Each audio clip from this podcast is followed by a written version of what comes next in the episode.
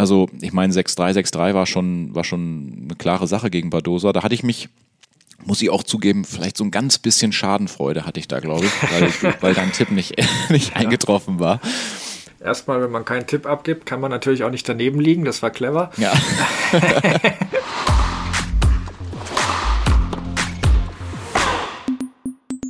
Neue Woche, neue Folge Crosscourt. Endlich stimmt der Spruch wieder einmal, aber zu den Grand Slams 2022 wird das versprochen auch wieder häufiger der Fall sein. Ähm, über das jeweils wichtigste Turnier bei Damen und Herren nach den Grand Slams werden wir natürlich jetzt gleich sprechen. Das sind natürlich die Finals und wir haben sogar einen deutschen Sieger. Dazu gibt es noch einen Rückblick auf die Saison, äh, neue News zu Federer, Tsitsipas, Australian Open und viele mehr. Ähm, und wir wagen noch eine Prognose für 2022, die wir als ja, lustiges Spiel uns überlegt haben, wo ihr auch mitmachen könnt. Ähm, ansonsten heiße ich aber erstmal wieder Dennis Heinemann an meiner Seite willkommen. Hallo Dennis, ähm, war ja eine aufregende Woche, die da hinter uns liegt. Grüß dich Stefan, wir könnten jetzt ja einfach den den Deckel drauf machen und sagen, Zverev gewinnt, Muguruza gewinnt, danke, das war das Jahr 2021, aber das gibt halt dann doch noch eine ganze Menge über, über was man sprechen kann. Ähm, mega Saisonabschluss irgendwie. Ich bin immer noch ein bisschen geflasht und gehypt von dem Ausgang der ATP Finals. Da werden wir ja gleich noch drüber sprechen. Ähm, Zverev wiederholt das, was er 2018 schon gepackt hat. Also wirklich krass. Und du hast mich in der letzten Folge schon gefragt, ob das jetzt nicht auch irgendwie schon wieder Lust auf mehr macht. Alles äh, Australian Open im Januar stehen an. Ich würde sagen, auf jeden Fall. Also mir geht's auf jeden Fall so. Thema Federer wird sicherlich nochmal wieder vorkommen. Ob wir den nochmal sehen, auch dazu gab's ja News. Lass mal anfangen. Ähm, womit, womit starten wir? Ich bin genau. heiß. Ja, dann, dann lass uns natürlich mit den ATP-Finals starten, aber nicht direkt mit dem Finale, sondern lass uns gerne erstmal ein bisschen Blick zurückwerfen. Ähm, Zverev gegen äh, Hurkacz haben wir ja vorhergesagt, dass das Zverev normal im Griff hat. Ähm, Sinner sprang für Berrettini ein. Ähm, der hinterließ auch einen sehr starken Eindruck, wie ich fand. Ähm, da in einem Sinner-Match Match gab es für mich auch das Highlight äh, des Turniers, und zwar gegen Medvedev. Denn als Sinner den zweiten Satz äh, gewann äh, gegen Medvedev, äh, ist ja dieser an ihm vor und die Italiener, er hat aufgefordert, die Italiener zum, zum Jubeln und so und äh, die sind halt durchgedreht und Medvedev hat dann nur mit einem Genen drauf reagiert, mit einer Gengeste. Das fand ich überragend, wie er da an Sinner vorbeilief. Ja. Muss man nicht mögen, aber ich finde sowas großartig. Ähm, genau. Aber in der anderen Gruppe hat der Tsitsipas zurückgezogen. Da haben wir schon angedeutet, dass der im ersten Spiel nicht so gut aussah. Ähm, dafür ist Norrie eingesprungen. Für den war es natürlich schwierig, weil als einziger Linkshänder wollte mit dem keiner trainieren. Rafael Nadal war ja nicht dabei. Ähm, deswegen, ähm, ja, war es für ihn schwierig. Djokovic brauchte gar nicht extra trainieren. Der hatte gefühlt drei Trainingspartner in der Rund in der Gruppe. Also ähm, die hatten alle wirklich gar keine Chance gegen ihn. Und am Ende kam dann eben neben, ähm, neben Djokovic der Debütant Kaspar Ruth äh, ins Halbfinale.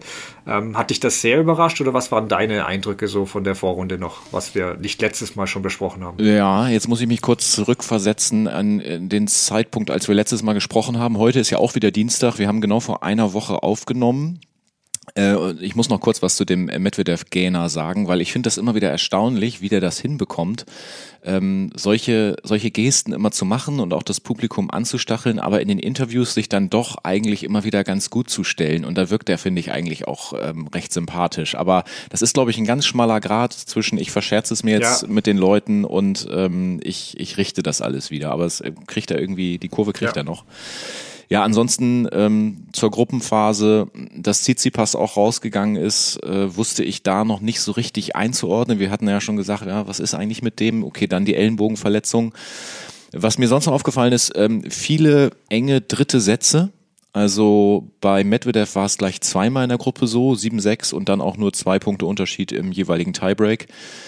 Kaspar Ruth gegen Rublev, äh, dann auch nochmal Ruth gegen Norrie, auch alles ziemlich eng ähm, ja, ein starker Yannick Sinner. Ähm, ja, du bist noch auf Kaspar Ruth gegangen. Ein bisschen überraschend, sicherlich schon, wenn man jetzt so vor dem Turnier so geguckt hätte. Aber auch irgendwie cool und absolut verdient. Also ähm, ich habe den da gerne gesehen, auch wenn er dann natürlich gegen, gegen ähm, Medvedev nicht die größten Chancen hatte. Ja, Ich meine, gegen Djokovic hat er in der Vorrunde auch nicht die größten Chancen. Insofern ja. war es schon richtig. Ja, ja, das stimmt schon. Nein, genau. Aber mich, mich hat Ruth so, ja, auch so ein bisschen überrascht. Also wie hätten wir jetzt in der Woche zuvor das Halbfinale auch getippt, hätte ich äh, wahrscheinlich Rublev äh, tendiert, weil einfach der äh, Eindruck gegen Tsitsipas, da sah, hat er sehr stark serviert, da sah er gut aus. Lag auch ein bisschen am Griechen, wie wir jetzt auch wissen. Ähm, aber ich dachte schon, dass Ruth da eher noch eine Chance hat als, als Tsitsipas jetzt äh, vor der Falle, bevor mhm. wir wussten, dass er zurückzieht. Also, ähm, aber das Halbfinale zwischen Rüd und Medvedev hat, finde ich, auch gezeigt, dass wir, was ich letzte Woche ansprach, schon aktuell eine klare Big Three haben. Die ist jetzt natürlich nicht mit der Originalbesetz der originalen Big Three zu vergleichen, äh, Federer, Nadal und Djokovic, aber äh, aktuell sind halt eben auch jener Djokovic plus Federer, äh, plus, plus Medvedev und Zverev die klar besten Spieler. Und ähm, das zeigte das zu dir, fand ich nochmal ganz, ganz deutlich, ja. dass die drei sich eindeutig abgesetzt haben. Ähm, aber dann kommen wir doch direkt zu den, zu den Duellen untereinander und dann würde ich sagen, erst, erst das Halbfinale, Zverev gegen Djokovic. Ähm, ich behielt ja zumindest recht, dass die Niederlage für Zverev gegen Medvedev keinen Unterschied macht, weil er Djokovic sowieso schlagen muss. Mhm. Ähm, aber mit dem Tipp natürlich lag ich daneben, äh, Djokovic. Äh, das war natürlich nix. Aber wir befinden uns immer noch in einem Zeitpunkt, wo ich halt, wenn ich mir unsicher bin, mit Djokovic gehe. Ist einfach so ein Gefühl, wenn ich jetzt nicht vorher irgendwie eine Schwäche von ihm sehe. Ähm, außer vielleicht auf Sand gegen den fitten Nadal. Aber ansonsten, weiß ich nicht, vom Gefühl her tendiert immer, geht immer zu Djokovic im Zweifel.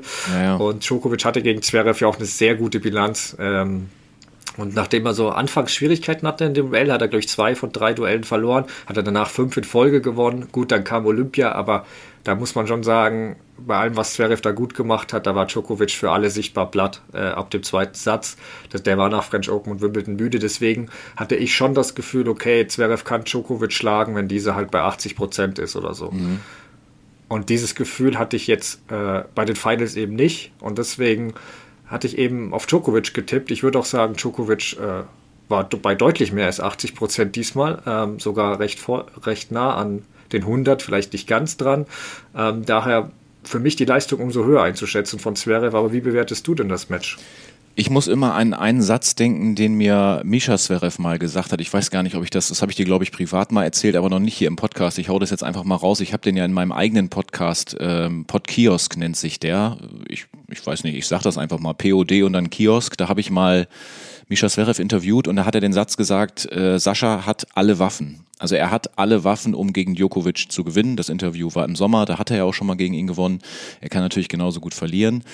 Ähm, wie so oft hat man ja immer so das Gefühl, dass dieser erste Satz dann so absolut ähm, entscheidend sein kann. Den habe ich noch nicht live gesehen an dem Tag. Ich hab, dann, kam dann zum dritten Satz äh, erst dazu, mir das live anzugucken.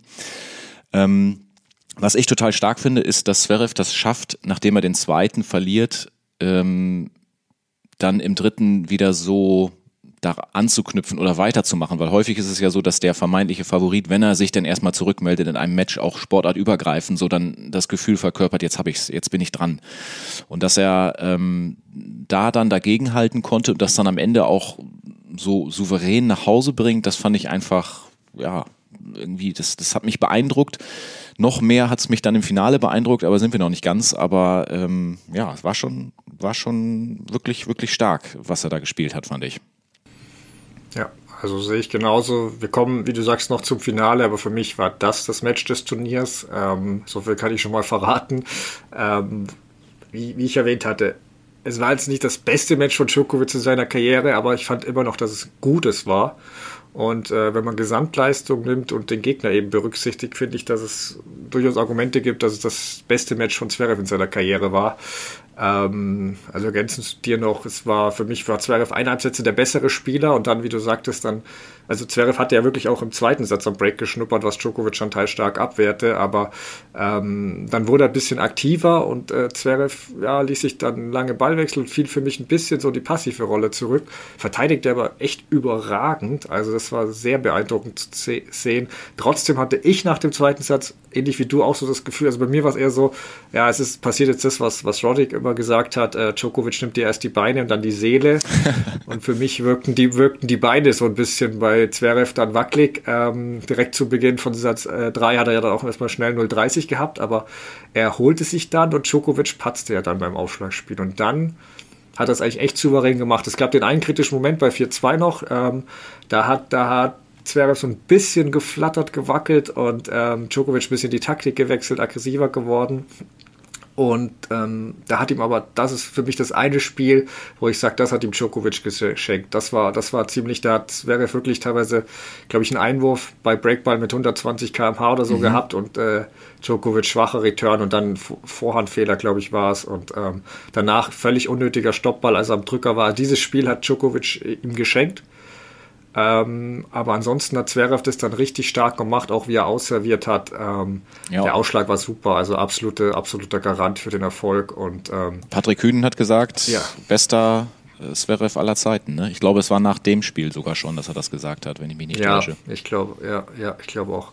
Nee, äh, kann man auf jeden Fall so sehen. Ähm, und wie gesagt, er hat das defensiv fand ich das überragend von ihm, also auch was er bei seiner Größe da gemacht hat, also wie beweglich er ist. Ähm, da stand der Djokovic ja fast in nichts nach. Also, ähm, und wenn das der Fall ist und der lange Ballwechsel gegen ihn äh, ausgeglichen gestalten kann, dann ähm, ist, hat er alle Chancen auch gegen den, dann hat er, wie, du gesagt hast, die Waffen, um Djokovic zu schlagen, weil Aufschlag ist er eh besser eigentlich. Ähm, und deswegen, das nur lange Ballwechsel gewinnst du gegen Djokovic auf Dauer natürlich nicht, aber wenn du schaffst, da den Mix zu finden, ähm, wie Zverev das gemacht hat und ähm, die auch mitzugehen, dann hast du halt gute Chancen. Und was halt nach dem Match auch schon wieder mal bei einigen äh, gesagt wurde oder was man so hörte, dass jetzt die endgültige Wachablösung erfolgt wäre, Englisch Changing of the Guards. Ähm, siehst du diese denn auch, jetzt auch gekommen? Also langsam, langsam würde ich da erstmal sagen. Ich, ich sehe das noch nicht so. Also ich glaube, Sascha Zverev ist auf einem richtig guten Weg, also wirklich richtig gut. Ähm, aber er sagt ja selbst, das, was er uns da gezeigt hat, das soll zur neuen Normalität werden. Und die neue Normalität ist es wirklich erst dann, wenn er das immer wieder abrufen kann. Und jetzt war es schon so, dass man das Gefühl hatte, es war ein bisschen über dem, was er ähm, so im Schnitt vielleicht spielt. Und wenn er das schaffen kann, dann kann man mal von einer Wachablösung sprechen. Aber ähm, vielleicht sollte man erst mal darüber nachdenken, ob er vielleicht seinen ersten Grand Slam-Titel mal holen kann, ähm, bevor man wirklich darüber spricht, das, also eine Wachablösung, das Wort ist mir ein bisschen zu groß, ne? Oder auch die englische Übersetzung, die du gerade genannt hattest, Changing of the Guard. Ähm, ich würde das alles nochmal ein bisschen locker angehen, aber wie gesagt, auf einem auf guten Weg ist er.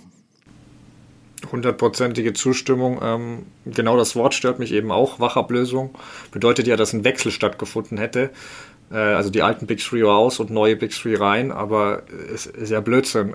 Djokovic hat gerade drei Grand Slams ja. 2021 gewonnen ähm, und beendet das Jahr wieder als Nummer eins. Also was soll das für eine Wachablösung sein, wenn der Wächter immer noch alles gewinnt?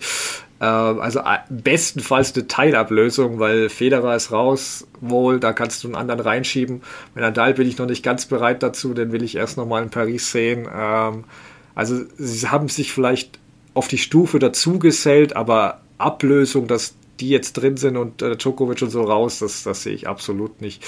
Ja, also die Masters gewinnen die Jungen vermutlich größtenteils, denke ich, schon 2022, aber bei den Grand Slams ähm, sehe ich für sie maximal ein 2 zu 2. Wenn Djokovic bei den Australian Open äh, startet und Nadal in French Open fit ist, glaube ich sogar, dass das unwahrscheinlich ist. Ähm, also man muss bei allen immer sagen, es war wieder ein Best-of-Three-Turnier. Da sind die Jungs spitze, ähm, aber bei Grand Slams in so einem direkten Finalduell will ich es erst noch sehen. Also klar, US Open hat es mit Medvedev ja gezeigt, aber das lag auch daran, dass Djokovic ein bisschen von dem ganzen Druck ja, regelrecht erdrückt worden ist eben. Ähm, deswegen, da möchte ich das erst noch sehen. Was ich mir aber einbilde, gesehen zu haben, wobei das Ende der Saison kann auch das Bild ein bisschen verfälschen ist. Nicht nur Zverev brauchte am Ende da seine starken Ausschläge und war ein bisschen leicht angenockt. Also Djokovic kam ja im dritten Satz auch nicht mehr so. Also für gewöhnlich ist er ja im dritten Satz oder im fünften auch frischer als am Anfang, mhm. was ja immer verwundert. Und das sah mir diesmal nicht so aus. Also man sollte es nicht überbewerten, kann mit der langen Saison zusammenhängen. Aber so wie Zverev verteidigt hat äh, gegen ihn, äh, wird sich Djokovic schon überlegen, ob er noch häufiger gegen den da als Netz mal vorkommt, so ähnlich wie Nadal es in den letzten Jahren gemacht hat und nicht nur Survival of the Fittest spielt. Ähm, also nicht falsch verstehen, ich halte Djokovic immer noch für top fit und der muss jetzt nicht ständig die Ballwechsel abkürzen, das ist Blödsinn. Aber ich weiß nicht, ob er, ob er sich ständig gehen muss, also ob er gegen, gegen Zverev so ein bisschen mehr noch den Weg ans Netz und zwischendurch mal mhm. lange Ballwechsel geht, aber dann zwischendurch mal einstreut, dass er wirklich auch Punkte bewusst verkürzt, weil ihm das sonst auch irgendwann zum Verhängnis werden kann, vor allem wenn dann noch eine Partie gegen Medvedev danach folgt. Also ich denke, er muss schauen, dass er gegen die auch seine Erholung kriegt inzwischen. Also aber mal abwarten, vielleicht rennt er nach, bei den Australian Open nach langer Vorbereitung wieder fünf Stunden links und rechts, aber das ist so, nur so ein Gefühl gewesen. Aber dann lass uns doch direkt zu den Jungen kommen, die ja das Finale ausgetragen haben. Ähm, beide, beide hatten ja bereits die ATP Finals gewonnen.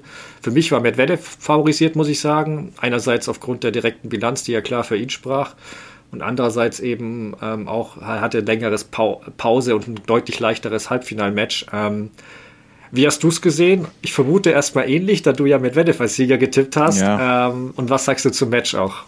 Genau, ich hatte auf, auf Medvedev getippt und diese beiden Argumente, die du gerade genannt hast, die hätte ich jetzt ja auch gesagt, weswegen ich auch gedacht hätte, dass er das packt. Also die 5-0-Bilanz und dann noch beim gleichen Turnier auch gegen ihn schon gewonnen, plus das leichte Halbfinale. Ja, da, da konnte man ihn eigentlich nur leicht favorisiert sehen. Aber vielleicht muss man auch mal ganz ehrlich sagen, Stefan, vielleicht geschieht es uns auch recht, dass wir daneben lagen, weil wir tippen hier den Sieger des äh, ATP Final Turniers und äh, da spielt ein Sascha Zverev, der in guter Form ist, mit und wir sagen beide, dass er es nicht gewinnt. Und jetzt hat er uns das einfach mal gezeigt. Ich finde, vielleicht ist das auch wir, mal gut ja, so. Wir, Warum trauen wir unseren wir Deutschen das nicht zu? Wir wollten ihn nicht verjinxen. Ja, das war's. Das war's. Ja. Ansonsten muss ich sagen, absolut überragender Aufschlag ähm, die Quote war ja wirklich enorm hoch und auch kein richtiger Wackler da drin, also dass er mal irgendwo weggebrochen ist oder dass ernsthaft die Gefahr bestanden hat, dass, dass er sich darauf mal nicht verlassen kann. Ich glaube, die Quote war ja bei 70, 80 Prozent teilweise irgendwie. Ja. Ähm, Im ersten war sie extrem hoch. Ja, ja, ja. Und dazu, was mir mal wieder aufgefallen ist, diese, diese Souveränität wirklich von Anfang bis Ende. Also wie er auch das letzte, wie er das dann ausserviert, äh, ganz am Ende sogar dieses Ass irgendwie auch so als Zeichen, finde ich, passt einfach gut. Mit dem zweiten Aufschlag beendet er, also mit was für einem zweiten Aufschlag, beendet er das Turnier, holt sich den Titel und auch wie er sich danach im Interview gegeben hat, ähm, da ist er einfach für seine 24 Jahre schon extrem weit, finde ich, ähm, wie er das so macht. Äh, er nimmt quasi diese Souveränität vom Platz dann auch mit in die Presse, in die Interviews und so. Und ich finde ich finde das stark. Also er hat da wirklich ein ganz ja. starkes Zeichen gesetzt.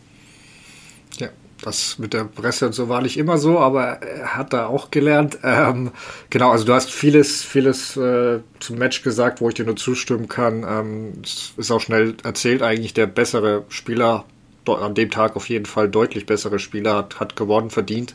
Ähm, was mir aufgefallen ist, auch Zverev war wirklich von Beginn an da aggressiv. Ähm, mich, er wusste halt, dass er, glaube ich, dass er davor ein hartes Match gegen Djokovic hatte und dass er jetzt nicht vielleicht die Energie für nochmal drei Stunden ewig lange Ballwechsel hatte. Ja. Ähm, da wirkte Medvedev eher so ein bisschen anfangs, ja, guck mal gucken. So ein bisschen, kommen wir mal langsam rein. Und da war das Break schon dann da. Ähm, und das ist halt gegen Zverev in dieser Tage, wie du es gesagt hast, brandgefährlich, weil A, der Aufschlag, die Quote, und dann eben noch dieser schnelle Belag. Er ist halt kaum zu breaken eigentlich dann. Und genau das hat Medvedev ja gesehen, dass er ihn nicht einfach beliebig breaken kann. Wenn Zverev gut serviert, dann ist da kein Kraut gewachsen. Du hattest ja, ähm, ähm, zweiten. Äh, sorry, du hattest ja. zu der Physis ja eben schon was gesagt. Hast du dir mal die Oberschenkel angeguckt von, von Sascha Zverev? Und wenn du die vergleichst mit vor, ich meine, er hat ja nicht so viel Muskelmasse aufgrund ja, seines ja. Körperbaus, ne? aber da hat sich ja schon einiges getan. Also der ist schon wirklich ziemlich kernig momentan, finde ich. Ja, ja, ist nicht mehr der Spargeltarzan von früher. Ja. Nein, auf jeden Fall. Ähm, und äh, ja, also es war wirklich, was mir halt im zweiten Satz aufgefallen dass Medvedev da wieder ein bisschen am Anfang gepennt hat, hat mich schon ein bisschen gewundert, aber gut, ähm, das, das war es halt dann eigentlich schon, weil so wie Zverev servierte, war Medvedevs, ein, Medvedevs einzige Chance, dass irgendwie Zverev Nerven zeigen würde, aber wie du es gesagt hast, hat er nicht, was für mich halt auch ein bisschen daran lag, dass er die Finals schon mal gewonnen hat. Ähm, und deswegen, also wäre es ein Grand Slam-Finale, wäre ich mir nicht so sicher, ob er am Schluss nicht gewackelt hätte, aber hier mhm. war das schon äh, sehr souverän. Ähm, und was äh, mir aufgefallen ist noch, ähm, vor allem was halt sehr wichtig ist, nicht nur der erste Aufschlag, auch wenn er bei dem zweiten Aufschlag muss, ist jetzt kein riesiges Drama mehr. Und äh, der Punktgewinn bei einem starken Returnspieler schon fast weg sozusagen. Ähm, und dadurch, dass der halt immer wieder seine Monsteraufschläge auch einstreut beim zweiten Aufschlag, also einfach mal 220 serviert beim zweiten und das jetzt nicht immer gleich ein Doppelfehler ist, sondern wirklich die auch öfter mal kommen, es ist ja wirklich so, das hat man ja gesehen, dass die Gegner da ganz schön Respekt haben. Also Medvedev und äh, Djokovic sind beim zweiten Ausschlag oft überhaupt nicht von, vorgegangen. Ja, die sind ja. einfach hinten stehen geblieben. Mhm. Und das gab, Djok, das gab Zverev eben die Chance, dass er dann auch wirklich mal den Ball nur einwerfen konnte. Und es kam trotzdem kein Return-Winner, weil die mussten ja erstmal zum Ball hin. Also mhm. da, das, das, deswegen, das, das war schon interessant zu sehen. Und ähm, ja, Match selbst war jetzt nicht der Knaller des Jahres, da konnte aber Zverev nichts dafür, das lag eher etwas am Platten mit Vedev. Ähm, trotzdem ist die Rivalität selbst ja schon spannend und wir sehen immer häufiger Duelle. Ähm, einige wittern sogar bereits ein zukünftiges Nadal gegen Federer. Kannst du dir das auch vorstellen? Du hast letztes Mal ja schon Strokes of Genius erwähnt, dass du dir das nochmal angeguckt hattest aus dem Jahr 2008 war das, ne? Oder? Oder? Ja, also es also die Produktion ist neuer, aber äh, es bezieht sich auf ja, Wimbledon-Finale 2008. Ja. Also ich glaube, äh, Federer Nadal, Fedal, wie es ja auch genannt wird, ähm, ist erstmal so mit gar nichts so richtig zu vergleichen. Also natürlich können die noch sehr, sehr häufig aufeinandertreffen, werden sie sicherlich auch, aber ähm, dieses Duell ist einfach so von der Spielanlage so außergewöhnlich, dieser extrem hohe Vorhand-Topspin dann immer von von Nadal, der sich da immer jahrelang abgerackert hat gegen diese Variabilität von äh, Federer und den Slice und so. Und das waren einfach so zwei Welten, die da aufeinander, das waren einfach so zwei Welten, die da aufeinander ähm, geprallt sind. Und das, also die Spielanlage bei Zverev und ähm, Medvedev ist ja schon deutlich näher beieinander. Also sie ist jetzt auch nicht gleich. Medvedev spielt ja fast gar kein Spin, also übertrieben gesagt jetzt, ne, geht ja sehr gerade durch. Aber ähm, ich würde es dann nur aufgrund der, der häufigen Aufeinandertreffen vergleichen, aber nicht aufgrund der Spielweise. Auch, auch da, also wir haben uns bei den Antworten nicht abgesprochen, aber da kann ich nur zustimmen. Ähm, also ich glaube auch, dass wir sie häufiger eben in Halbfinals und Finals demnächst sehen werden. Ähm, aber Rivalität wie zwischen Federer und Nadal sehe ich nur bedingt. Da trafen ja wirklich oder treffen vielleicht auch nochmal ähm, Gegensätze aufeinander. Ähm, ich habe es ja letztens auch gesagt, eben auf jene Doku bezogen, dass Federer die Welt mit seiner Anmut langsamer macht und Nadal mit seiner Power eben schneller. Also das war ja wirklich immer interessant zu sehen. Der Offensive gegen den defensiven Spieler, was Nadal damals ja anfangs schon war. Gerade auch auf Rasen war es faszinierend zu sehen, wie sich Federer da immer durchsetzte anfangs und dann Nadal immer abknapperte und näher dran kam, bis er ihn schließlich be bezwingen konnte in Federers Wohnzimmer. Also es ist ein total faszinierendes Duell gewesen. Ja. Und da sehe ich es jetzt, glaube ich, nicht. Ähm, das Gute ist, also ich glaube auch nicht, dass, dass, dass die beiden halt wie Federer und Nadal da über fünf Jahre allein die Spitze dominieren werden, weil jetzt haben wir noch Djokovic und ich glaube auch, dass in drei, vier Jahren, sei es ein Alcaraz, ein Sinner, mal gucken, weiß ich nicht, wer das dann wird, aber da werden bestimmt noch andere Namen. Ich glaube nicht, dass die beiden diese Dominanz äh, haben werden, allein für sich gestellt, wie es Federer und Nadal mal für ein paar Jahre hatten. Ähm, genau, an sich trotzdem schöne Rivalität, wobei ich, ja, vielleicht, was vielleicht möglich ist, wenn Medvedev mal äh, Zverev so provoziert, wie vorhin erwähnt, weil ich glaube, dann wird Zverev äh, auch reagieren auf Medvedev, wenn der da mal so eine Gengeste macht. Ähm, dann könnte es noch interessant ja. werden, aber ansonsten ähm, vom Matchup her finde ich eigentlich auch Djokovic äh, gegen Zverev das spannendere Matchup, weil da ist so ein bisschen, wer, wer, welche Spielweise sich da durchsetzt mhm. und wer dann doch häufiger ans Netz geht, das finde ich ganz interessant. Ähm, aber dann lass uns doch bei Zverev schon mal, schon mal auch einen Blick vorauswerfen. Ähm, er sprach ja selbst davon, dass eben der fehlende Grand Slam das große Ziel ist, auch für 2022 und natürlich auch die Nummer 1. Ähm, wie siehst du denn für seine, seine Chancen für 2022? Was vermisst du vielleicht noch bei ihm?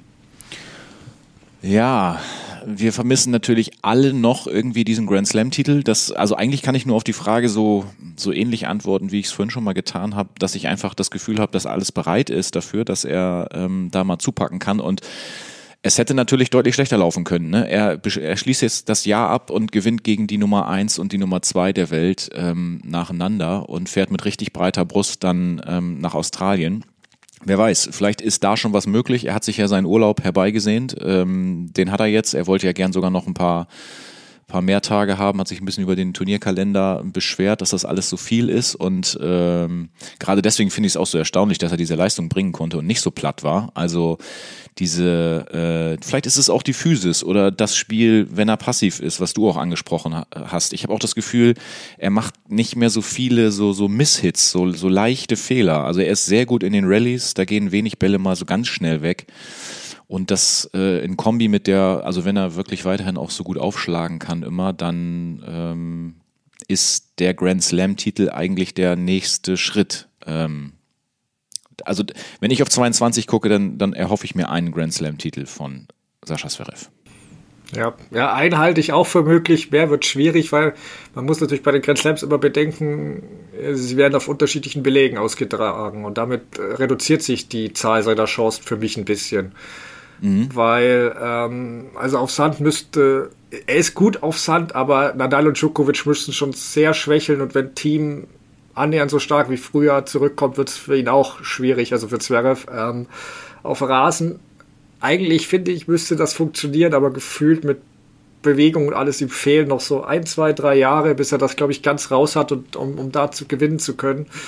Ähm, deswegen bei Australian Open hängt natürlich ein bisschen davon ab, was Djokovic macht, weil das ist einfach sein Wohnzimmer und da ist er einfach sehr dominant. Ähm, aber ja, ein Grand ja. halte ich für möglich. Also ja, was auch nicht, ähm, das sollen jetzt auch die ZuhörerInnen so nicht falsch verstehen. Es ist jetzt auch nicht so, dass ich sagen würde, er muss jetzt unbedingt. Also jetzt ist es wirklich mal Zeit, er ist jetzt in der Pflicht, ähm, er muss jetzt unbedingt einen Grand Slam. Also wenn das jetzt wieder nicht packen sollte in 22, es gibt auch noch ein paar andere Leute da vorne, die echt gut spielen können und ähm, er pirscht sich da immer näher ran.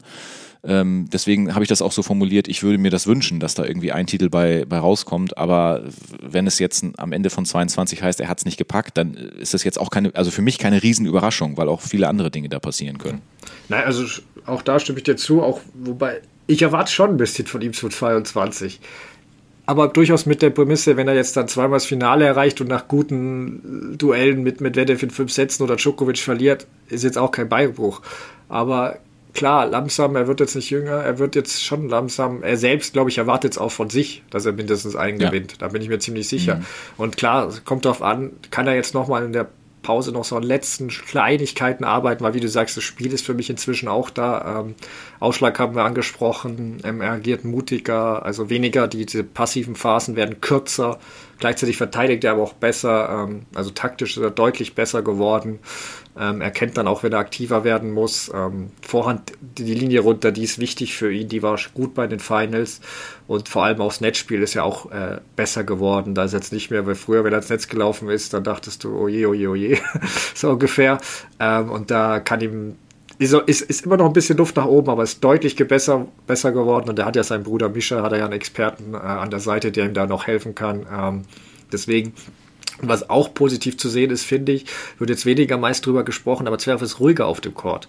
Das heißt nicht, dass er mal nicht emotional reagiert oder so, aber er ist nicht gleich bei jeder Kleinigkeit so negativ und dass es ihn gefühlt immer gleich runterzieht und er alles Rackets zerstört und so. Das kann schon mal passieren, aber es ist halt, er hat sich da besser im Griff, finde ich. Sehr guter Punkt. Das meinte ich mit dieser Souveränität irgendwie. Ja. Ähm, er guckt also er, er ist vom Kopfgefühl da einfach und man sieht seinen Blick an, er ist konzentriert und so und äh, genau, diese negativen Dinge sind eigentlich, ähm, ja, wenn man jetzt auch nochmal an die Finals zurückdenkt, wirklich eigentlich gar nicht da gewesen. Mhm. Ja. Genau. Was ihm jetzt noch fehlt, ist eben diese Leistung in dem Grand Slam Finale zu zeigen, ähm, in dem Best mhm. of Five Match auf größter Bühne. Ähm, das hat er gegen Team damals nur in zwei Sätzen äh, lang geschafft, aber da, wie gesagt, jetzt ist er auch deutlich weiter und erfahrener, deswegen hoffen wir, dass es 2022 klappt. Ähm, ich meine, er ist jetzt der, der, zehnte Spieler, der die Finals mehr als einmal gewonnen hat. Ähm, die anderen waren Federer, Djokovic, Sampras, Lendl, Nastase, McEnroe, Berg, Becker, Borg und Hewitt. Also alles Legenden eigentlich. Klar, Hewitt hat jetzt nur zwei Grand Slams gewonnen, was daran lag, dass eben äh, das Wunderkind oder das Jahrhunderttalent Federer aufkam, aber an sich sind schon noch größere Namen alle als er. Ähm, aber ja, vielleicht kann er dann zu 22 auch mal äh, den Durchbruch schaffen. Ähm, was du jetzt nicht erwähnt hast, war das mit der Nummer 1. Ähm, wenn ich dich jetzt fragen würde, wer ist denn Ende 2022 die Nummer 1 bei den Herren? Was würdest du dann tippen? Oh, da muss ich kurz überlegen. Warte ja. mal. Ende 22 die 1 bei den Herren. Da bleibe ich bei Novak Djokovic. Okay, ja. Sorry an alle, die jetzt was anderes erwartet äh, hatten, aber ähm, den da kommt, das ist ja dann wieder so ja. in Richtung Wachablösung und das, das da bin da, nee, Wachablösung sehe ich noch nicht, bin ich noch nicht. Kann ich verstehen. Dann bin ich für die anderen da, die was anderes erwartet haben. Ähm, ich sag nicht Djokovic, entweder Medvedev oder Zverev. Ähm, Sehr gut. Ich gehe auf Zverev, glaube ich sogar. Ähm, ich begründe es auch. Also wie gesagt, ich würde mich alles andere als wundern, wenn Djokovic am Ende die Nummer 1 wäre, nicht falsch verstehen, aber ich tippe jetzt, ich tippe glaube ich, dass es nächstes Jahr ein anderer wird, weil Djokovic jetzt diesen äh, Jahresendrekord von Sampras ja übertroffen hat. Er hat äh, den Wochenrekord von Federer schon lange übertroffen und ins Unendliche gesteigert. Ähm, und ich glaube, dass es ihn jetzt fast nur noch Grand Slams interessieren und er mehr auslassen wird. Und er hat ja zudem das Los, dass er bei den vier Grand Slams drei Siege und ein Finale zu verteidigen hat. Also ja. viel Luft nach oben ist nicht mehr für ihn, würde ja, ich sagen. Ähm, und Zverev kam jetzt ähm, seit Olympia stark auf, hat jetzt 32 zu 4 Bilanz seit Olympia, glaube ich, ist auch krass ähm, und kann gerade im ersten Halbjahr kräftig Punkte sammeln. Also ich glaube, dass er da schon mal die Nummer 1 werden könnte. Die Frage ist eben, bleibt das bis zum Jahresende? Und das ist so die, was ich mir nicht sicher bin zwischen ihm und Medvedev. Ich könnte mir vorstellen, dass die Finals entscheiden. Im Zweifel würde ich sogar äh, Zverev tippen. Also ich würde, ich würde im Zweifel sogar eher sagen, dass er, dass, dass das Nummer 1 schneller klappt als mit dem Grand Slam Sieg. Aber mal gucken, ob das, ob das. Ah, okay, okay. Aber, Aber würdest du eigentlich sagen, wir können uns sehr lange über dieses Thema unterhalten? Ja, ne? ja, auf jeden Fall. Nee, aber dann lass uns jetzt doch lieber zu den Damen kommen. Haben wir jetzt genug. Ähm, Genau, ähm, ja, wo fangen wir da an bei den Finals? Äh, mein Padosa-Tipp hat genau, äh, nicht mal gehalten, bis die Folge online war. ja, das ist leider schnell den Bach runtergegangen. Ähm, immerhin behielt ich bei Konterweh recht ähm, und auch, dass sie das Finale verlieren würde, hat gestimmt. Also wohlwollend gebe ich mir zwei aus drei. Nein, äh, bevor ich was zu Badosa und Co. sage, ähm, wie, ist, wie ist denn dein Eindruck? Also überrascht über Siegerin Mogorosa. Es war natürlich auch schwierig zu verfolgen, muss man sagen. Zwei der drei Partien, ja. Also von Halbfinals und Finals fanden mitten in der Nacht statt. Ähm, ja, was, was, was, wie war so dein Eindruck? Äh, ich bin ja schon ganz froh, dass du mir vorher schon gesagt hast, ähm, dass du das Finale ganz sehen konntest. Da kannst du gleich nochmal ein bisschen mehr im Detail drauf eingehen. Ja, wie gesagt, ähm, ich hatte ja, warum auch immer, so vom Gefühl her Muguruza noch gar nicht mal so unbedingt im Halbfinale gesehen. Dann war sie da, dann gewann sie das wirklich gut. Also, ich meine, 6-3, 6-3 war schon, war schon eine klare Sache gegen Badosa. Da hatte ich mich muss ich auch zugeben, vielleicht so ein ganz bisschen Schadenfreude hatte ich da, glaube ich, weil, weil dein Tipp nicht, nicht eingetroffen war. Aber äh, natürlich nicht böse gemeint. Ähm, ja, vom Finale habe ich leider nichts gesehen, aber zwei Sätze, ähm, zweiter Satz 7-5, vielleicht war der nochmal ein bisschen eng oder knifflig, das weiß ich nicht so ganz genau. Aber ich meine, überragend. Sie hat sich mega gefreut darüber. Es war schön zu sehen. Und ähm, ja, aber erzähl gerne noch ein bisschen was zum Finale, ähm, ja, ja. wie du das gesehen hast. Erstmal, wenn man keinen Tipp abgibt, kann man natürlich auch nicht daneben liegen. Das war clever. Ja.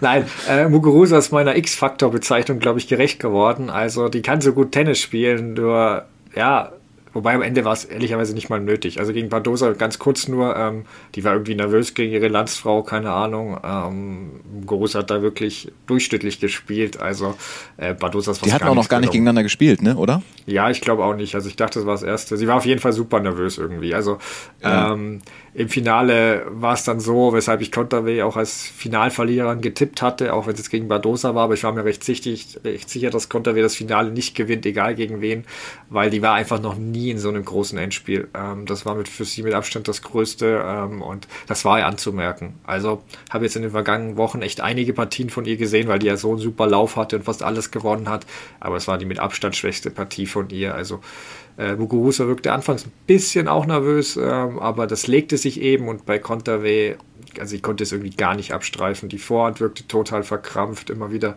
Missets, wo die Bälle wirklich meterweit ins Ausflogen. Irgendwann wackelte dann sogar die starke Rückhand. Also will jetzt auch nicht zu schlecht reden, weil Konterweh hat ja den zweiten Satz, hätte sie fast gewonnen, da hat sie da zum Satzgewinn äh, serviert, aber auch da begann sie dann wieder ganz äh, stark zu flattern. Ähm, war schade, ändert aber natürlich nichts an ihrem sensationellen Lauf zuletzt. Ähm, und äh, sollte man zu Beginn von 2022 auf jeden Fall äh, ganz genau beobachten. Also äh, großartige Spielerin auch.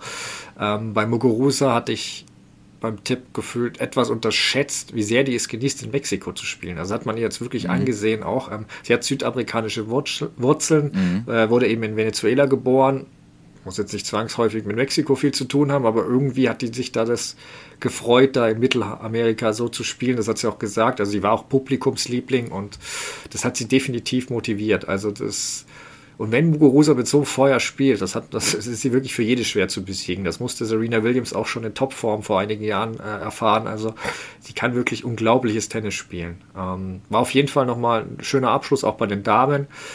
Etwas schade natürlich, dass Ash Barty gefehlt hat, die Nummer 1. Ähm, und abgesehen, äh, abgesehen von der Uhrzeit fände ich es übrigens, oh, die ist natürlich nicht gut für uns, aber abgesehen davon fände ich es eigentlich auch ganz gut, wenn, wenn das Turnier noch öfter in Mexiko stattfindet, weil äh, Stimmung war gerade abends da echt super.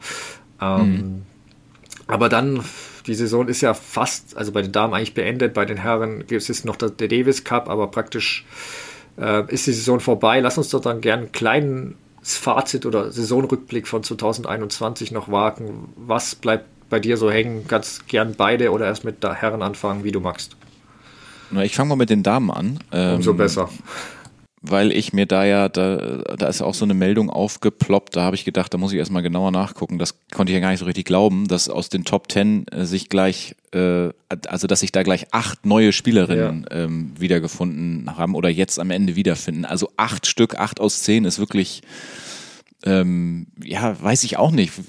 Ich meine, du sagst es ja sonst auch schon immer, äh, dass, dass es da schwierig ist, Vorhersagen zu treffen, aber das ist schon wirklich da ganz oben an der Weltspitze, 8 aus 10, finde ich schon krass. Nur Barty und Pliskova äh, sind da drin geblieben, ansonsten alle anderen ausgetauscht. Das ist natürlich das, was mir so bei den Damen einfällt. Und bei den Herren, es gibt einfach, ja, gefühlt ganz viele junge Leute, die mit ganz viel Power spielen, also richtig so dieses Grundlinientennis, dieses harte Grundlinientennis. Ähm, aber um jetzt nicht nur den Fokus immer auf diese Next Gen und so zu legen, ich finde auch so ein paar andere Sachen total cool, die mir in Erinnerung geblieben sind. Zum Beispiel ein Andy Murray, den erwähne ich hier ja auch immer mal ganz gerne, weil der auch ganz tolle Spiele hatte und von vielen Leuten richtig gut gefeiert wird, wenn er da wieder äh, richtig fightet und kämpft. Hat zum Beispiel einen Yannick Sinner auch geschlagen, hatte dieses tolle Spiel gegen Carlos Alcaraz mit vielen guten Ballwechseln. Also ich mag eigentlich ganz gern so diesen diesen Mix aus, äh, da kommen richtig viele nach vorne und stürmen, wollen da vorne angreifen, aber es gibt eben auch noch die, die zum Teil sich wieder zurückkämpfen oder verletzt sind, regenerieren, wie auch immer und eben noch nicht ganz raus sind. Und deswegen finde ich spannend auf 22, wenn man da guckt, was macht ein Federer, was macht ein Nadal, was macht eine Serena Williams, geht da nochmal wieder irgendwie was und so und dann prallen diese beiden Welten da aufeinander und dann mal gucken. Gibt es vielleicht noch ein paar gute Matches, die wir sehen können? Ja, da stimme ich dir zu. Äh, dann fange ich mit den Herren an und gehe dann zu den Damen über, ähm, um deinen Ball aufzunehmen. Ja, also Murray zum Beispiel sehe ich auch so. Ähm, das war zuletzt durchaus positiv und ermutigend zu sehen. Da hoffe ich auch von dem 2022 noch ein paar Highlight-Matches ähm, ja, verfolgen zu können. über allem steht natürlich zu 21, dass wir fast Historisches erlebt hätten mit Novak Djokovic. Ähm, war schon unglaublich mitzuverfolgen. Ähm, und er ist jetzt dem 20er Club beigetreten, also äh, in den ja. Jahren, wo bisher nur Federer und Nadal sind. Ähm, wobei auch, im, wie gesagt, es war eine tolle Erfahrung und alles und sowas Historisches zu sehen und auch wie das dann bei den US Open dann abging, das alles um ihn rum für 2022 wäre es jetzt, glaube ich, nicht aus neutraler Sicht nicht ganz verkehrt, wenn wir ein bisschen mehr Abwechslung haben würden. Weil bei Wimbledon ja. wussten wir gefühlt ja schon vorher, wer gewinnt. Ähm, also da war nur die Frage, wer verliert das Finale gegen ihn.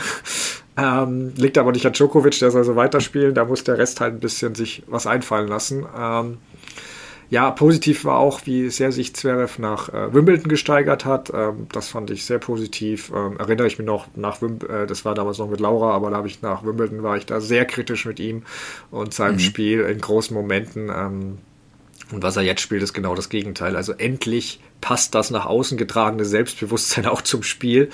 Ähm, also ich, ich freue mich wirklich da auf 2022 und ähm, ja, hoffe auch, dass wir da wieder mehr Nadal und Team sehen können. Bei Federer bin ich noch nicht so sicher, aber da kommen wir später dazu. Also hoffen würde ich schon, aber glauben ist was anderes, ja. Eine Sache habe ich gerade noch. Ähm, vielleicht muss man sich auch bei, bei Zverev an den zweiten Satz des ähm, äh, Spiel bei den Olympischen Spielen ähm, erinnern. Äh, als er gegen Djokovic gewonnen hat. Den ersten hat er doch so deutlich verloren, ja, oder war ja, das nicht 1-6? Ja. Und dann sah es doch, glaube ich, im zweiten auch schon schlecht aus. Und das war vielleicht ja, ja. so der, der Wendepunkt für ihn, als was jetzt diesen guten, positiven Ausgang vielleicht herbeigeführt hat, könnte ich mir vorstellen. Ja, er hat da angefangen, damals ähm, das zu machen, was ich ihm davor mal vorgeworfen hatte. Er ist plötzlich aktiver geworden und hat einfach gesagt, ja egal, ich riskiere jetzt. Und davor mhm. hat er, weil wenn er davor war es immer so lange Ballwechsel gegen Djokovic, die gingen damals nie gut für ihn aus. Und er hat genau Djokovic Spiel bis dahin gespielt und da hat er dann einfach mal gesagt, scheiß drauf, ich riskiere es und das hat sich dann, wie gesagt, am Schluss war dann Djokovic auch platt, aber zuvor hat er wirklich den entscheidenden Knopf damals äh, gedrückt oder sein Spiel umgestellt, was dann die Wende herbeigeführt ja. hat. Ähm, Aber sorry, ich hätte dich unterbrochen. Ja, ich wollte eh nur noch bei den Damen, zu den Damen, also mit den Herren war ich durch, ähm, mit, den, mit den Damen ganz kurz, ähm, ja, vier unterschiedliche Grand Slam-Siegerinnen wieder, Osaka, Krejcikova, Barty und Raducanu. Ähm, Hättest du mich jetzt vorher gefragt oder hätte mir jemand aus der Zukunft gesagt, das sind die vier, hätte ich gesagt, ja, Osaka, Barty brauchst du mir nicht sagen. Ähm, bei Krejcikova hätte ich erstmal gefragt, du meinst im Doppel? also im Einzel hätte ich mir das absolut nicht vorstellen können. Und bei Raducano hätte ich erstmal gefragt, wer? Also gut, ich kannte ihren Namen, aber ich wusste nicht mehr, als dass das irgendein britisches Talent ist, muss ich zugeben. Ähm, deswegen, da hoffe ich grundsätzlich auch schon wieder auf Abwechslung, aber hätte auch nichts dagegen, wenn sich da die ein oder andere Rivalität mal entwickeln könnte, dass wir Duelle öfter sehen, auch mal im Finale, weil momentan ist immer so gefühlt, hast du fast immer zwei andere Gesichter. Ähm, und äh, ja, für Barty wäre es halt gut natürlich, die könnte schon jemand sein, der da öfter zu sehen ist. Da müsste das Reisen für sie wieder leichter werden. Ähm, ist für sie immer schwierig mit Quarantäne gewesen in dem Jahr äh, als Australierin. Mhm. Bei Osaka will ich jetzt gar nicht sportlich werden, da hoffe ich einfach nur, dass sie sich da mit der mentalen Gesundheit, dass die das in den Griff bekommt und dann soll sie einfach zurückkehren, wenn sie bereit ist. Ähm, neue Namen brauche ich mir beim Damentennis, glaube ich, nicht wünschen. Die kommen automatisch mhm. genü zu Genüge. Ähm, aus deutscher Sicht kurz noch, ähm, ja, zweite Halbjahr von, Pet, äh, von Kerber und Petkovic war sehr ermutigend, besonders natürlich von Kerber. Ähm, da hoffe ich, dass sie da eben anknüpfen können. Ähm, gerade, dass bei Kerber das erste Halbjahr ein bisschen besser beginnt als dieses Jahr. Ähm, klar, vermutlich startet sie auch wieder auf Rasen durch, weil es halt ihr Belag ist, aber zumindest Australian Open vielleicht ein bisschen besserer Start wäre wär, wär schön. Ähm, und ansonsten wäre natürlich super, wenn deutsches Talent mal ein bisschen ja, noch mehr von sich reden machen könnte. Ähm, wir haben ja das Jahr immer wieder mal über den Nachwuchs geredet und möchte jetzt auch gar keine herausheben, um da Druck zu erzeugen. Ähm, lass uns einfach überraschen. Es wäre schön, wenn da vielleicht auch immer wieder mal so ein junges deutsches äh, Nachwuchstalent da ja, auf, aufblitzen lässt, das wäre schon ganz gut. Ähm, ja, dann lass uns ja. doch zu unserem nächsten Blog kommen, würde ich vorschlagen. Zwar den News der Woche. Ähm, da nochmal ein kurzer Blick zurück auf die Finals schnell. Ähm, Tsitsipas hat, äh, wie erwähnt, nach dem ersten Match zurückgezogen, muss sich am Ellenbogen operieren lassen. Ähm, wirft, ihn, wirft ihn sehr zurück, oder wie hast du die Nachricht da aufgenommen? Ja, sicherlich. Aber auf der anderen Seite, ich weiß jetzt nicht, wie viel auch vorher von seinen Leistungen auch mit dem Ellenbogen vielleicht äh, zusammenhingen, also die Leistung, die er uns dann so gezeigt hat. Natürlich ähm, ist die Verletzung an sich nicht gut, aber vielleicht wird ihm die Pause einigermaßen gut tun, ähm, um mal da so ein bisschen ich meine, die jungen Spieler, die laufen natürlich auch immer Gefahr, vielleicht ähm, zu viel zu machen, zu viel zu wollen und dann gewisse Verletzungen auch mal zu ignorieren, wenn sie noch nicht so ganz stark ausgeprägt sind. Ähm, wie gesagt, ich finde, man hat ihm schon ein bisschen länger angemerkt, dass irgendwas nicht so richtig äh, stimmte und ich glaube, dass er mit so ein bisschen Abstand vielleicht stärker wieder zurückkommen kann. Vorausgesetzt natürlich äh, auch, das äh, geht ja alles gut mit der OP. Ja, genau. Also ja, er vertraut ja dem gleichen Spezialisten, der Djokovic Anfang 2018 was, glaube ich, operiert hat. Ähm, der war dann nach ein paar Monaten wieder zurück und hat sogar im gleichen Jahr noch Wimbledon hm, gewonnen. Ähm, also theoretisch sind für Tsitsipas vielleicht die French Open drin, wenn alles gut läuft, aber klar muss man mal abwarten und ich würde ihn auch nicht dann in Finalform äh, erwarten. Also vielleicht kostet es ihn sportlich gesehen ein halbes bis ganzes Jahr, ähm, aber ähm, wie du gesagt hast, also ich, da können wir eigentlich auch direkt zum nächsten Thema schon überleiten, weil ähm, was Tsitsipas sicher auch ein bisschen für mich rausgebracht hat, waren eigentlich dieser ganze Streit um diesen Toilettenpausen, dass jeder bei ihm immer drauf mhm. geguckt mhm. hat und plötzlich diese negative äh, Stimmung der Fans ihm gegenüber, weil seitdem ist ja wirklich die Resultate schlechter geworden. Da mag sein, dass der Ellbogen auch mitgespielt hat, aber das kam vielleicht so eines zum anderen. Um, die Toilettenpausen, da wurde jetzt erstmal, ich will es nicht die Tsitsipas-Rule nennen, aber da wurde auf jeden Fall eine Regeländerung eingeführt und die sollen jetzt eben auf maximal fünf begrenzt werden, wobei drei ähm, erlaubt sind, wenn man die ab, dem Zeitpunkt, wenn man die Toilette betritt und zwei fürs äh, Wechseln des, der Kleidung. Ähm, soll pro Match auch nur noch eine Pause eben erlaubt sein und ähm, kann nur zwischen zwei Sätzen erfolgen. Gerade Djokovic und Tsitsipas haben es ja in diesem Jahr bei den Grand Slams teilweise ein bisschen da bunt getrieben. Bei Djokovic war es eben beim French Open so und ähm, Tsitsipas hat, dann, hat sich das dann wohl abgeschaut. Ähm, einfach kurz gefragt, was hältst du von der Regeländerung? Also erstmal finde ich es gut, dass sie da rangehen, dass sie da überhaupt irgendwas machen, anstatt das einfach so zu ignorieren. Also einmal pro Match am Ende eines Satzes dann diese drei Minuten ähm, ab dem Zeitpunkt, wo sie dann ähm, die Umkleide betreten, habe ich noch gelesen. Und ja, wie du schon gesagt hast, insgesamt fünf, wenn sie die Klamotten tauschen. Äh, das ist auch ein Zeitfenster, was in Ordnung ist, finde ich. Ich frage mich nur, was sagt man jetzt einem, ganz egal wem, einem Alexander Zverev, wenn man Oberschiedsrichter oder wenn man, wenn man Schiedsrichter ist und äh, der steht vor dir und sagt, ähm, ja, ich war vor zweieinhalb Stunden schon einmal auf Toilette, ähm, aber wir sind jetzt hier bei Stunde vier und ein paar Minuten, ich müsste jetzt nochmal. Was sagt man ihm dann? Also das, äh, also was ist, wenn es mal wirklich dringend ist? Dann kannst du ja auch nicht sagen, du darfst jetzt nicht rausgehen. Äh, hast du dazu was gehört irgendwie? Ob es da so eine, ja, oder ist also, es das? Ja, also erstmal ist es das, glaube ich, aber ich bin auch dabei, dass es sicher so Fälle gibt, wo es dann, wo es dann, wo man, weiß nicht, mit Fingerspitzengefühl oder irgendwie da, wie man da, wie man das regeln kann, weil es wird da sicher auch Fälle geben, wo dann eben tatsächlich einfach, äh, ja, menschliche Bedürfnisse eine Rolle spielen und nicht taktische Gründe. Ähm, Völlig klar. Kann, genau, ich mein, also das, die trinken ja, ja, auch unheimlich viel. Ja, schwitzen auch viel ja. aus, aber klar, ähm, das kann irgendwann schon mal äh, zu Problemen führen. An sich befürworte ich es, weil es das alles, was das Spiel schneller macht und äh, es wurde also für mich gefühlt schon so 70 Prozent aus taktischer Natur eingesetzt ähm, und in die Länge gezogen teilweise. Ähm, aber ja, also man muss mal gucken. Ich, ja, also man muss mal gucken, wie es, wie es so gehandhabt wird, ähm, weil es kann natürlich sein, dass äh, dadurch jetzt dann plötzlich auch wieder einer benachteiligt wird. An sich finde ich es aber trotzdem gut, es, wie du sagst, ähm, nicht zu ignorieren und versuchen, da ähm, Abhilfe zu schaffen.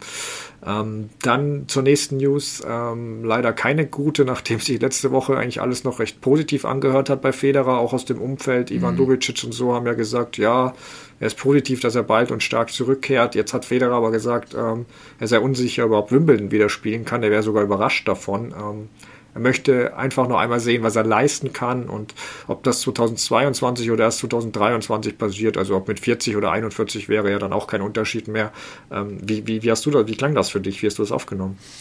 Ähm ja, das ist so die Erfahrung, die da aus ihm spricht und auch vielleicht so diese, diese Gelassenheit, die er mittlerweile hat am Ende stimmt's ja sogar auch, ne? ob er das jetzt mit 40 ähm, macht oder mit 41. Also jetzt geht's wirklich darum, wieder fit zu werden und das überhaupt körperlich noch leisten zu können. Und wenn es dann eben noch ein paar Monate mehr braucht, dann soll er sich die nehmen.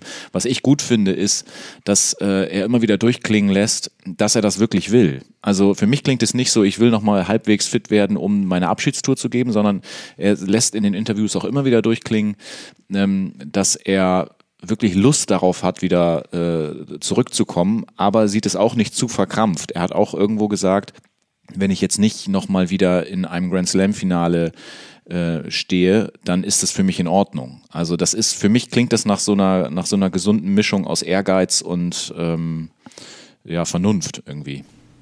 Ja, nee, aus, aus seiner Sicht auf jeden Fall. Aus Sicht von Federern-Fans kann sich das jetzt nicht so gut anhören. Ähm, also das Wichtige ist einfach, wie, wie, er sagt, auch, dass, dass er nach dem Leben ähm, privat auch äh, wieder, wieder Sport machen kann, mit seinen Kindern spielen. Darum geht es ja vor allem.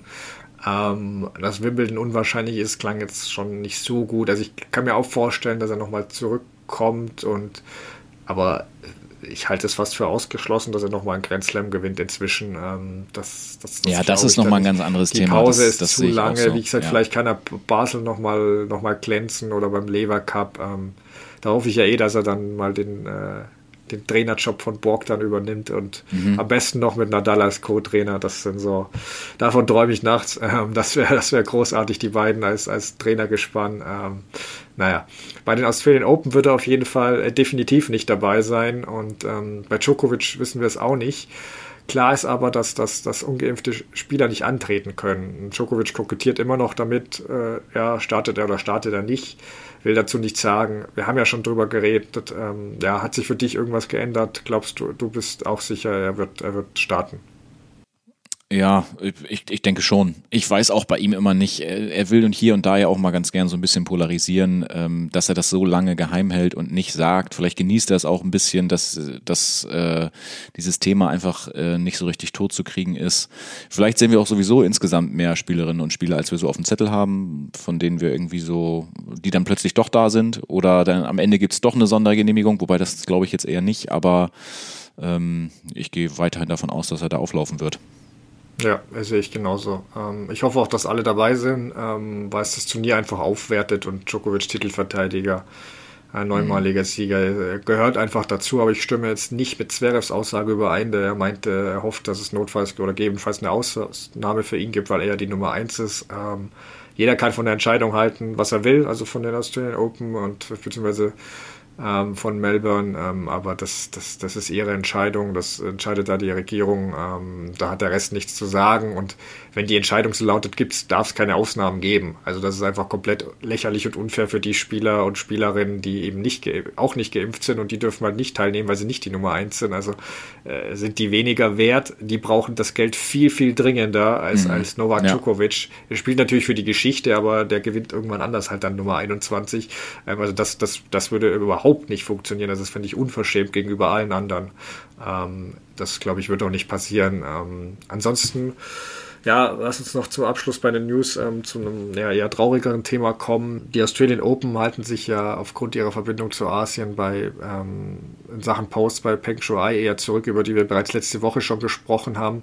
Der Rest der Welt ähm, ist ja da sehr aktiv, gerade auch die Sportler mit dem Hashtag Wer ist Peng Shuai? Ähm, wir haben vergangene Woche schon drüber gesprochen. Ähm, seitdem sind dann noch einige zweifelhafte Posts von chinesischen Staatsmedien aufgetaucht, die eben bestätigen wollen, dass es ihr gut geht und alles super, super dufte sei. Ähm, für mich und viele andere werfen die eher noch mehr Fragen auf. Jetzt gab es natürlich das Interview mit dem IOC und äh, Präsident Thomas Bach. Ähm, ja, wie, wie bewertest du die ganze Situation?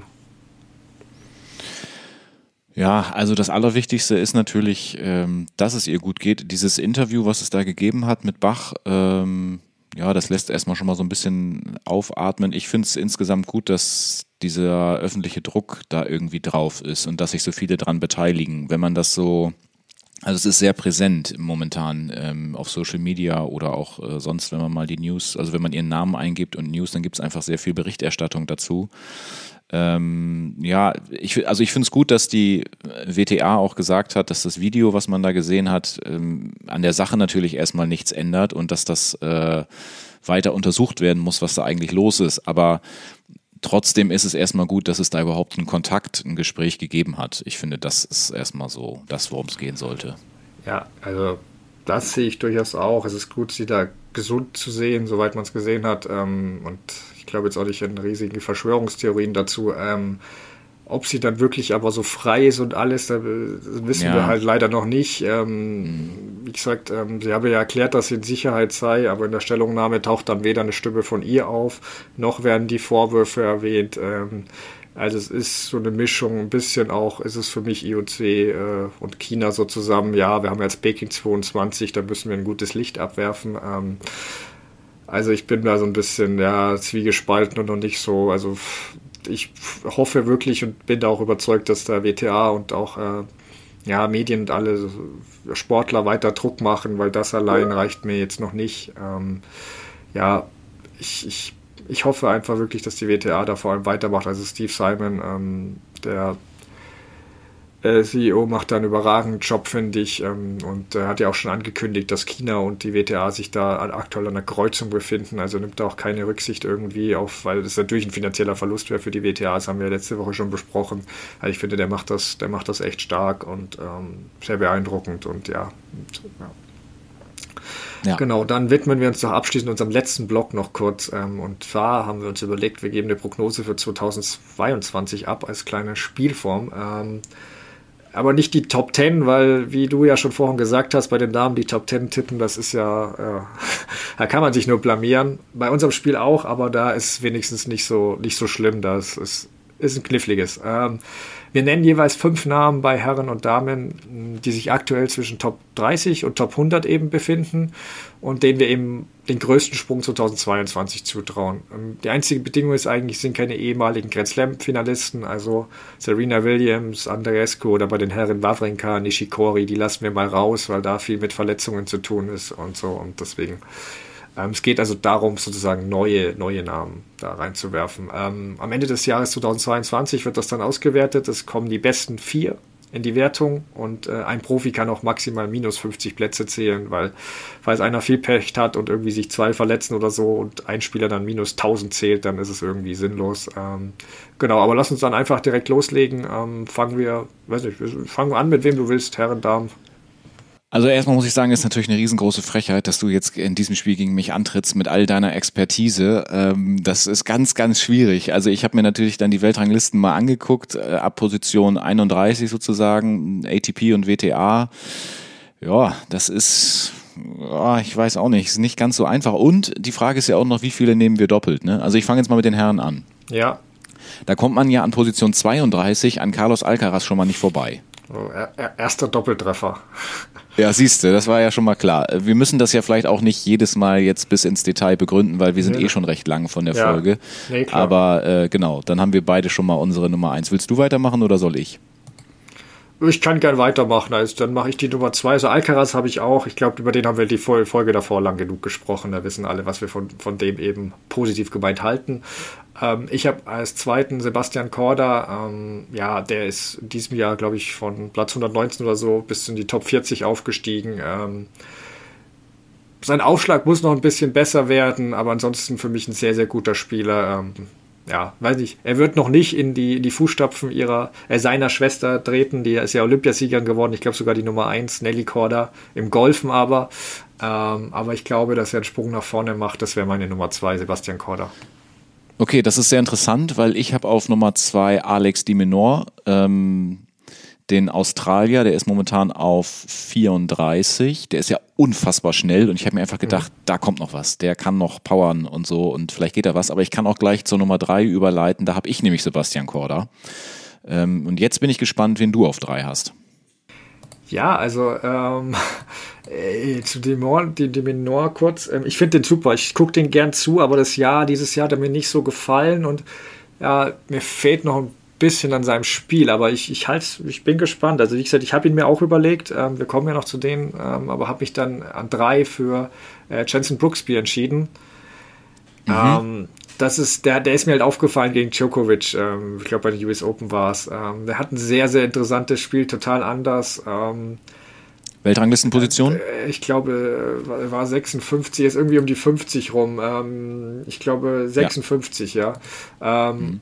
Und ja, der, der hat wirklich ungewöhnliche Schläge. Ein bisschen erinnert mich fast an Medvedev. Und ähm, das Einzige ist, er ist echt, ist, ich weiß gar nicht, wie groß er ist, aber er ist sehr groß, knapp zwei Meter, glaube ich. Aber er hat wirklich nur einen Aufschlag, ja, mittelmäßig, würde ich sagen. Auch da, der Aufschlag müsste seiner Größe entsprechend noch besser werden. Aber ansonsten halte ich ihn für einen sehr interessanten Spieler und er ist jetzt meine Nummer drei. Willst du Nummer vier machen? Ja. Ja, kann ich machen. Ich gehe in der Weltrangliste drei Plätze weiter auf 59 und sehe Lorenzo Musetti. Zweiter ähm, Doppeltreffer. Ja, habe ich mir auch schon gedacht, dass du den auch mit reinnimmst. Ähm, der hat ja auch ein gutes Jahr gespielt. In Acapulco zum Beispiel hat er mal Schwarzmann, Tiafo und Dimitrov nacheinander geschlagen, habe ich nochmal nachgeguckt. Aber gut, wenn wir den beide drin haben, dann, ja, dann, dann vielleicht auch zu Recht. Ne?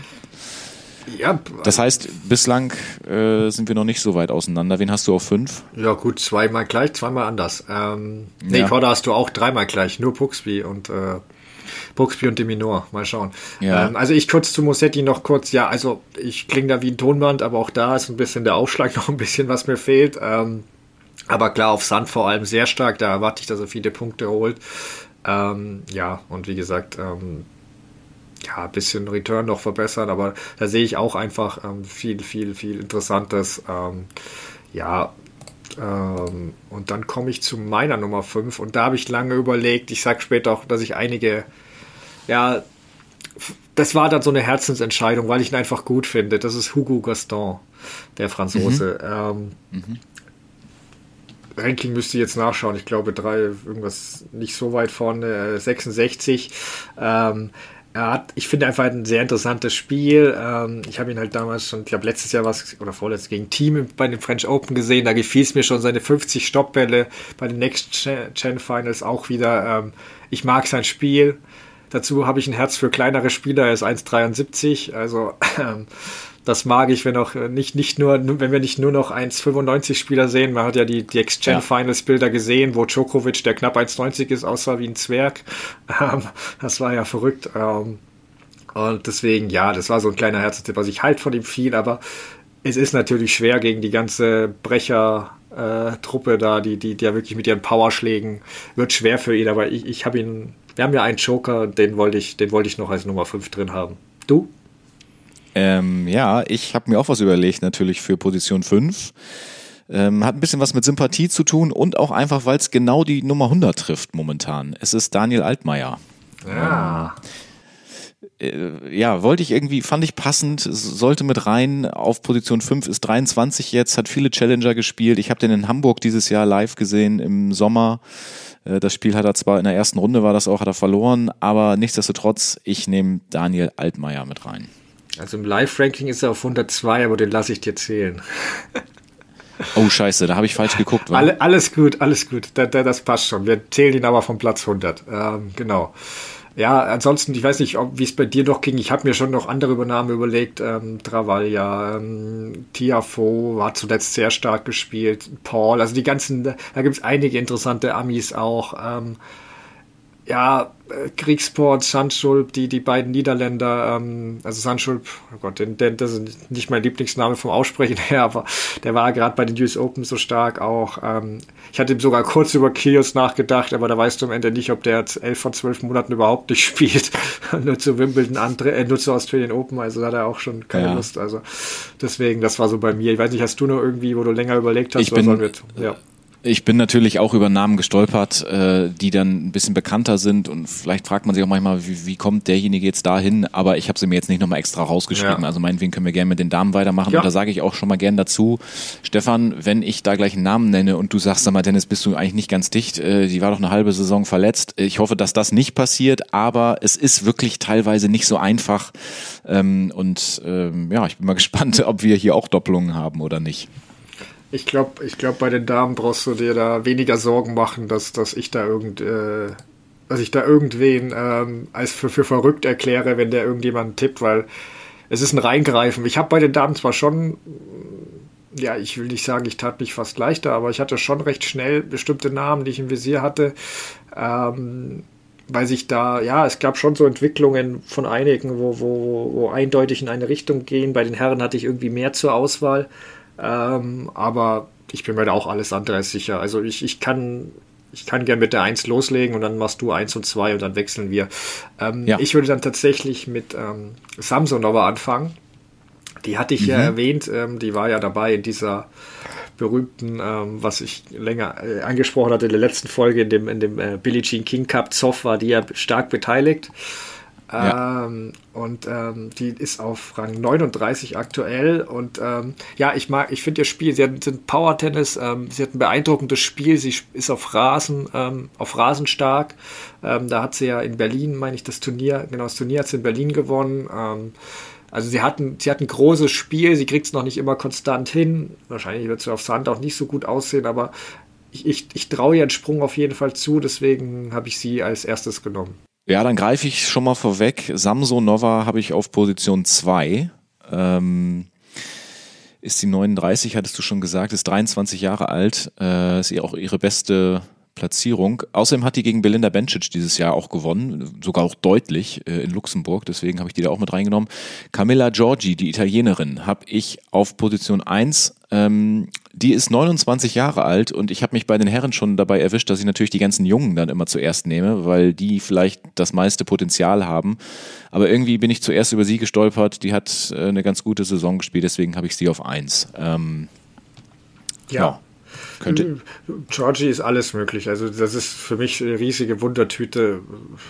Man als Match macht sie 20 Doppelfehler, in einem Spiel serviert sie super und spielt wieder Nummer 5 oder so äh, der Welt. Also das ist, das kann in alle Richtungen gehen, finde ich. Also kann man auf jeden Fall probieren. Ähm, ja, vielleicht zahlt Bin ich ja schon mal beruhigt. Eben.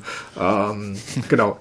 Ich habe äh, als zweite Clara Tausen an Nummer 44, ähm, die junge Dänen. Ähm, da gebe ich zu, die habe ich schon im Juniorentennis gesehen, von der bin ich sehr überzeugt. Ähm, ja, deren einzige Schwäche, also Schläge hat sie alle. Deren Schwäche ist ein bisschen noch die, die, die Beinarbeit, da ist sie noch nicht, äh, ja, da gibt es noch, schon noch ein bisschen Luft nach oben. Ähm, wenn sie sich da noch verbessert, traue ich deren großen Sprung zu, von der, wie gesagt, das es ist nicht die neue Wozniacki, auch wenn es aus Dänemark kommt, weil ähm, sie spielt genau mhm. anders als Wozniacki, also überhaupt nicht defensiv. Ähm, aber von der, ja, da traue ich mehr zu. Dann mache ich einfach jetzt mal mit der Nummer 3 weiter direkt. Ähm, da habe ich Marta Kostjuk. Ähm, die junge Ukrainerin Treffer. galt auch schon als, na gut, äh, galt auch schon als Wunderkind. Ähm, war, glaube ich, mit 15 der dritten Runde der Australian Open. Ähm, Habe ich in Stuttgart auch schon getroffen, kurz reden können. Ähm, also ähm, sehr interessante Spielerin, hat jetzt diesem Jahr auf jeden Fall einen großen Schritt nach vorne gemacht. Ähm, ja, zuletzt hat sie bei Instagram ihre Laufzeit gepostet über, glaube ich, 10 Kilometer. Da war ich erstaunt, dass ich doch ein ganzes Stück schneller war, aber sie muss ja auch keine 10 Kilometer rennen, sondern äh, reicht, wenn sie auf Sprints gut ist. Ähm, ja. Nein, ähm, also von der halte ich auch einiges und da ja, würde mich nicht wundern, wenn die nochmal einen Sprung macht. Die hat übrigens gerade in äh, Rumänien Frau Raducanu mal so richtig weggefegt, ne? Ja. Weiß nicht, ob du das mitbekommen hast. Das war ein ganz deutliches Spiel. Ich, ja. Man kann auch sagen, ich habe die Raducano-Bezwingerin ausgewählt, weil Clara Tausen hatte Raducano vor den, Australia, äh, vor den US Open, also bevor wo sie gewonnen hat, äh, Raducano hat äh, Clara Tausen sie damals auch äh, äh, klar besiegt, ähm, das, oder knapp besiegt, aber besiegt auf jeden Fall. Und ähm, ja, deswegen, ich habe die Raducano-Bezwingerin ja. ausgewählt. ja. Also ich habe ja gerade schon äh, Treffer gesagt. Marta Kostschuk habe ich auch auf drei. Dann mache ich gleich weiter mit der vier. Da habe ich Kalilin. Das kann ich immer schwer aussprechen. Kalinina. So. Kalinina, ähm. Das Kalinina ist heißt, die Nummer. Ich, ja. Genau, Angelina Kalinina. Das ist die Nummer 52 momentan. Die hat dieses Jahr fünf ITF-Turniere gewonnen, ist 24 Jahre alt und ja, das ist wahrscheinlich auch so ein Name, über den ich tatsächlich einfach gestolpert bin, weil ich ihn öfter mal gehört habe dieses Jahr, aber ich kann es nicht konkreter begründen. Kannst du das? Ja, ich, also Kalinina kann ich, ich kann den Tipp verstehen. Äh, ähm, ich bin mir nicht sicher, ob ihr Spiel groß genug ist für die ganz für die Top 30 der WTA. Ähm, aber es ist, sie hat auf der ITF sehr stark äh, gespielt. Ich glaube, man kennt sie vor allem, weil sie, weil sie gegen Kerber äh, mal gespielt hat, auch hier in Deutschland bei dem Grand Slam. Ähm, also, wie gesagt, ich kann dir da, ist möglich, ist schwer vorherzusagen. Ähm, ich habe ihre Landsfrau noch, ähm, überspringe ich jetzt zwar ein bisschen, aber weil die noch deutlich weiter hinter ist, aber ich habe ihre Landsfrau ausgewählt und zwar äh, Jastremska. Ähm, ich auch. Auf Platz auf 98. Ja, die ist auf Platz 98. Ja, ich habe es ja auch auf 5, aber ich wollte jetzt die, die ja. über, schön überleiten von der Landsfrau, ähm, genau. Ähm, die war ja länger raus wegen ihrer Dopingsperre, wo ja dann ähm, ja, wieder annulliert wurde, äh, freigesprochen wurde. Ähm, und die hat einfach das Spiel von, von der Top 20 Spielerin, wenn sie sich jetzt, ja, wenn sie sich da jetzt fokussiert und vielleicht die Musikkarriere kurz mal hinten anstellt, äh, was sie zwischendurch machte, ähm, dann, dann glaube ich, kann die einen großen Sprung machen, weil sie hat das Spiel, ihr fehlt halt, fehlt halt jetzt noch die Konstanz in dem Jahr, was logisch war nach den ganzen äh, Wirrwarr und hin und her. Ähm, aber wenn, wenn, wenn die ihr Spiel zusammenkriegt und da Konstanz, dann macht die, glaube ich, einen großen Sprung im nächsten Jahr. Dann sag mal noch deine ja. fünf, also deine vier dann. Nee, das, die vier war Kalinina und die fünf so. ist äh, Jastremska und damit bin ich durch. Damit und wenn ich das richtig überblickt habe, haben wir, glaube ich, sowohl bei den Herren als auch bei den Damen jeweils drei aus fünf gleich. Äh, das ist richtig. Ich habe ja noch meine, meine eine Spielerin noch nicht genannt, nämlich Donna Vekic. Ähm, Aha. Ich habe Samsonova, Tauson, Jastremska, Vekic und Kostjuk. Ähm, und ähm, Vekic ist für mich eben noch ähm, ja, die war ja schon oben, das war eine Top 20 Spielerin. Ähm, die hat da die hat auch ein sehr gutes Spiel und die, die war von Verletzungen, wurde die zurückgeworfen. Ähm, und ja, wurde auch von Torben Bells äh, mal trainiert, vor noch nicht allzu langer Zeit, bevor er wieder zu Kerber zurückkehrte. Ähm, und ja, die hat auf jeden Fall ein Spiel, das sie deutlich äh, weiter oben ähm, bald wieder sein wird, als ich glaube aktuell irgendwie 67 rum. Ähm, und äh, ja, also da, da warte ich auch einen deutlichen Sprung von Donna Vekic, weil die hat in den letzten Wochen ähm, schon deutlich aufsteigende Form gezeigt und äh, ist für mich auf jeden Fall ein Name, den, den man auf dem Zettel haben soll ich sage mal kurz noch, ich weiß nicht, ob du noch welche Namen hast, aber ich habe noch überlegt lange bei Anisimova, ähm, der jungen US-Amerikanerin, von der hielt ich ganz viel, die war ja wirklich äh, auf dem Weg nach oben, dann äh, kam der Tod ihres Vaters, der sie ein bisschen aus der Bahn geworfen hat, hatte jetzt auch so äh, äh, sich in dem Jahr nicht wirklich äh, ja, richtig erholt, hat auf jeden Fall nicht, nicht gut gespielt, was ich so gesehen habe, deswegen, aber sie hat eigentlich auch ein sehr gutes Spiel, Aufschlag eher wackelig, aber Returnspiel sehr stark. Ähm, da habe ich lange überlegt, habe es jetzt aber doch nicht genommen, weil mich das Jahr ein bisschen abgeschreckt hat. Und ansonsten hatte ich noch so, so ja, Tschechien in Wondoschowa, Puschkova auf dem Zettel, weil Wondoschowa schon recht weit oben ist, da ist die Luft ein, bisschen dünner. Ähm, ja, aber Golobcic hatte, ich, Golobcic hatte ich mir noch überlegt, die Schweizerin, die ein sehr starkes Jahr gespielt hat, aber war ich mir auch nicht sicher, ob da noch so viel Luft nach oben ist. Aber ja. Mhm. Genau. Ich habe dem nichts mehr hinzuzufügen. Ähm, ja. Ich bin gespannt. Aber es ist jetzt ja gar nicht so, also es wird jetzt gar nicht so ein Battle, glaube ich, dann zwischen uns, weil wir so viele gleich haben. Aber ja, gucken wir mal. Aber die zwei, die zwei Spieler jeweils, die wir unterschiedlich haben, die werden es dann entscheiden. Ähm, ja. Genau. Ihr könnt natürlich auch mitmachen und euch überlegen, welche fünf Namen ihr habt. Ähm, wir machen jetzt erstmal wieder eine kleine Podcast-Pause, äh, melden uns aber auf jeden Fall in dem Jahr nochmal wieder, wahrscheinlich Mitte Dezember so rum. Da findet ja auch das Exhibition-Match, Exhibition-Turnier sogar in Abu Dhabi statt. Im Feld wurde eben bekannt gegeben äh, mit Nadal, Murray, Team, Rublev, äh, Kasparu, Chapovalov und bei den Frauen Raducano, Bencic. Also ähm, das hört sich doch sehr gut an. Ähm, ich bin mir auch sicher, dass die vor allem nur wegen des guten Wetters darüber fliegen, kurz vor Weihnachten. Ähm, nein, äh, freuen wir uns auf jeden Fall ähm, darauf schon mal. Aber wir werden jetzt ähm, dann äh, wahrscheinlich mit der Sonderfolge an den Start gehen Mitte Dezember. Da könnt ihr euch darauf freuen. Entweder wird es ein längeres Interview oder wir machen was Historisches. Ähm, ist noch nicht ganz klar. Lasst euch einfach überraschen. Ähm, genau. Bis dahin eine gute Zeit und äh, bleibt gesund. Hat wieder Spaß gemacht, Stefan. Bis demnächst. Mach's gut. Ciao.